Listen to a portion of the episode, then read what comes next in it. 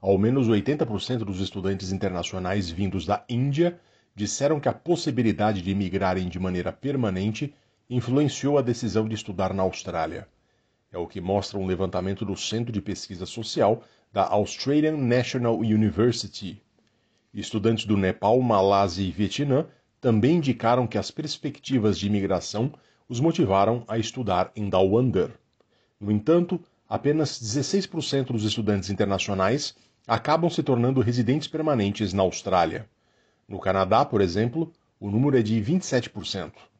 A ministra australiana de Assuntos Internos, Claire O'Neill, afirmou no mês passado que os estudantes internacionais são um potencial inexplorado que, segundo ela, são obrigados a deixar a Austrália depois de concluírem seus cursos.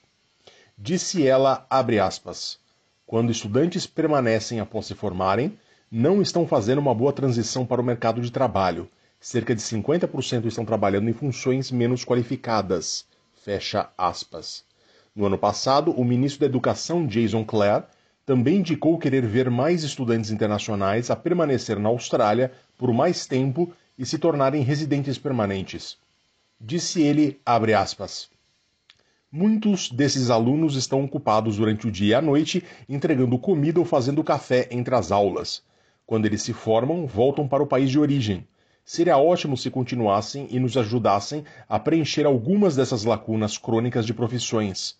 O modo atual me parece pouco inteligente. Fecha aspas.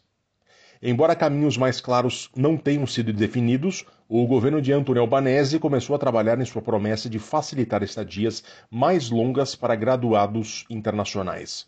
O objetivo é atrair mais estudantes e competir com outros destinos acadêmicos globais, como Canadá, Estados Unidos e Reino Unido. O governo anunciou no fim de fevereiro que, a partir de 1 de julho de 2023, os estudantes internacionais que se formarem com qualificações elegíveis receberão dois anos extras de direitos de trabalho pós-estudo. O governo também encomendou uma revisão do sistema de imigração, cujo resultado deve ser divulgado ainda este ano.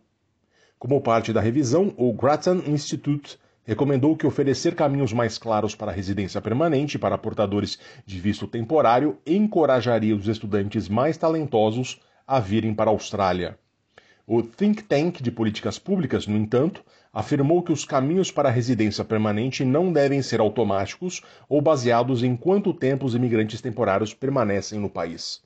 Em uma declaração à SBS Punjabi, Trent Wiltshire, do Grattan Institute diz que o melhor sistema de vistos permanentes seria um que selecionasse os imigrantes com maior probabilidade de contribuir para o sucesso de longo prazo da Austrália. E para tal, sugere focar em vistos para ocupações e que possam ganhar bons salários, ao menos de 85 mil dólares por ano, diferente do sistema atual, que, segundo ele, foca na ocupação e não no quanto a pessoa pode ganhar. Wiltshire disse que os empregadores ficariam mais confiantes em tratar estudantes internacionais se soubessem que poderiam patrociná-los para residência permanente dentro de alguns anos.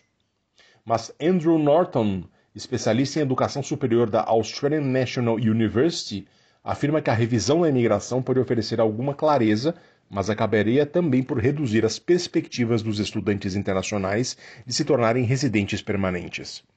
Ele disse que o governo falharia em atingir metas mais altas simplesmente porque o número de alunos matriculados nas universidades australianas é muito maior do que o número de vagas disponíveis para residência permanente.